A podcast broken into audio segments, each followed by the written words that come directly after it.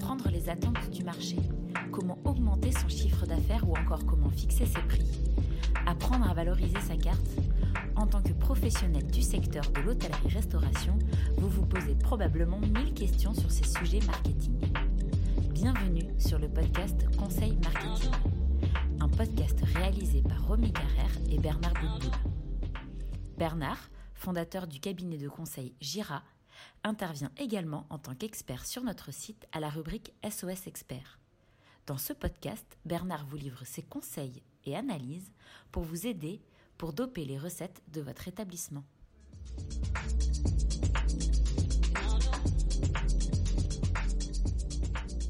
Bonjour Bernard, je te remercie euh, de ta présence euh, euh, aujourd'hui pour tourner un nouvel épisode de notre podcast Conseil Marketing. Je voulais que nous parlions de la franchise. Tu n'es pas sans savoir que mi-mars, du 19 au 22 mars, porte de Versailles à Paris, se déroulera le salon de la franchise et c'est ce qui m'a donné l'idée de te questionner sur ce sujet aujourd'hui. Entre ceux qui lancent un projet pour se lancer en franchise et ceux qui se développent sous ce format plus tard, j'ai plusieurs interrogations et peut-être que nos amis restaurateurs ont également ces interrogations. À commencer par quand est-ce qu'on se lance en franchise? Comment sait-on si son projet est mûr pour la franchise? Alors là, effectivement, Romy, est en train d'abord de nous parler du franchiseur, donc celui qui va franchiser son concept. Alors, pour qu'un propriétaire de concept décide de franchiser son concept, il faut d'abord que son concept soit validé et rentable. Autrement dit, qu'il l'ait prouvé lui-même, qu'il l'ait testé lui-même, qu'il le fasse tourner lui-même. Parce que de toute façon, un franchiseur est crédible qu'à partir du moment où il a une, voire plutôt des unités en propre qu'il a fait tourner lui-même.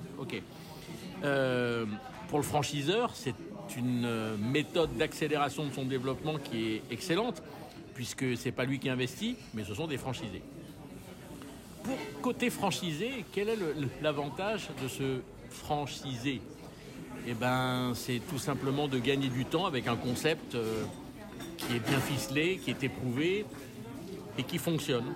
Maintenant, il faut faire très très attention parce que, euh, et là je m'adresse aux franchiseurs, attention au profil du franchisé qu'on recrute parce qu'on s'embarque quand même avec ce franchisé pour une petite période de 10 ans. Quand je dis on s'embarque, ça s'appelle pour moi du partenariat. Donc il faut faire très attention avec qui on s'embarque. Deux, attention aux fausses promesses du type euh, j'ai prévu d'avoir 100 restaurants dans les 10 ans qui viennent. Parce que ça, le passé nous a montré que ce sont des fausses promesses euh, qui retombent à un moment euh, du mauvais côté.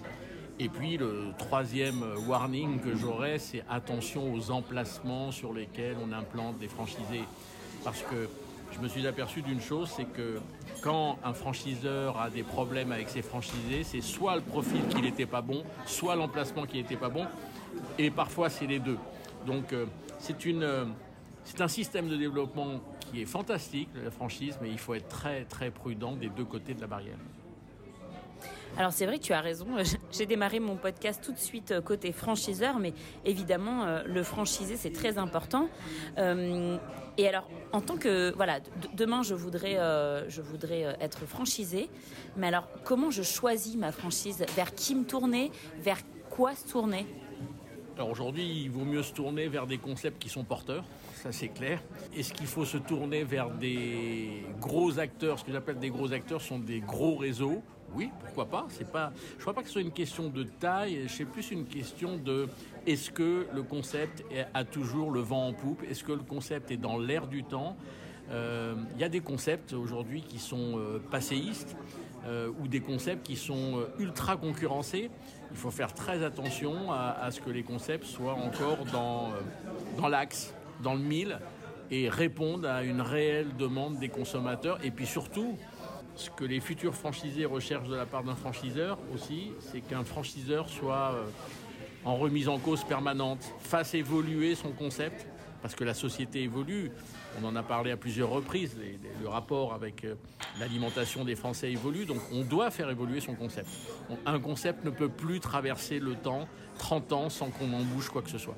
Alors pour le franchisé, tu parles de concepts qui sont porteurs et notamment pourquoi pas gros acteurs. Ça, c'est euh, en fonction de tous les critères que tu as énumérés après.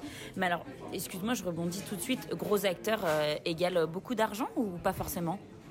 Ah non, le fait que ça soit un gros réseau n'a rien à voir avec euh, des investissements lourds. Les investissements les, plus lourds, on les connaît, sont plutôt dans les franchises avec restauration, avec service à table. Ça ne veut pas dire que dans la restauration rapide, il n'y a pas des investissements lourds. On les trouve principalement, les investissements lourds, lorsqu'on investit dans les franchises à base de burgers. Pourquoi? Parce que le burger a un matériel, nécessite un matériel qui est très très cher. Donc euh, ce sont des investissements relativement lourds. Et c'est pour ça qu'il faut faire très très attention à l'emplacement, parce que c'est selon l'emplacement que je pourrais rentabiliser cet, euh, investissement euh, très lourd. Donc il faut faire des projections de chiffre d'affaires sur, un emplacement pour voir si je peux rentabiliser cet investissement qui est plus ou moins lourd. Est-ce que euh, tu as parlé également de comment repérer le bon profil? Est-ce que tu as des, petits indices peut-être à nous donner, mais côté franchiseur comme côté franchisé, pour savoir s'il peut y avoir un match? Alors c'est une euh, très bonne question que nous posent souvent d'ailleurs les franchiseurs. Euh, je ne sais pas quelle est la réponse à ça parce qu'il y a deux possibilités. Soit on prend un franchisé qui est un, un, sleeping partner, un financier, qui mettra probablement jamais les pieds dans l'établissement. Soit on prend un restaurateur, donc qui est un opérationnel et qui lui sera évidemment tous les jours dans son établissement. Les deux sont possibles, mais moi j'aurais tendance à avoir une préférence chez un franchisé qui sera sur le terrain tous les jours. Parce que la réussite d'un concept, la réussite d'un restaurant se passe tous les jours sur le terrain avec son équipe, avec ses produits et avec ses clients.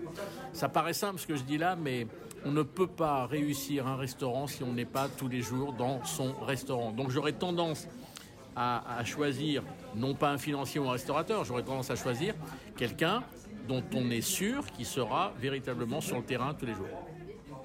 En fait, tu es un peu en train de dire qu'il euh, faut, être, il faut être sûr de choisir quelqu'un qui a vraiment envie d'en faire son métier. Exactement. C'est le métier de restaurateur qui est en cause dans ce qu'on est en train de raconter. Le métier de restaurateur ne se passe pas dans un bureau à distance. Le métier de restaurateur se passe tous les jours dans son restaurant.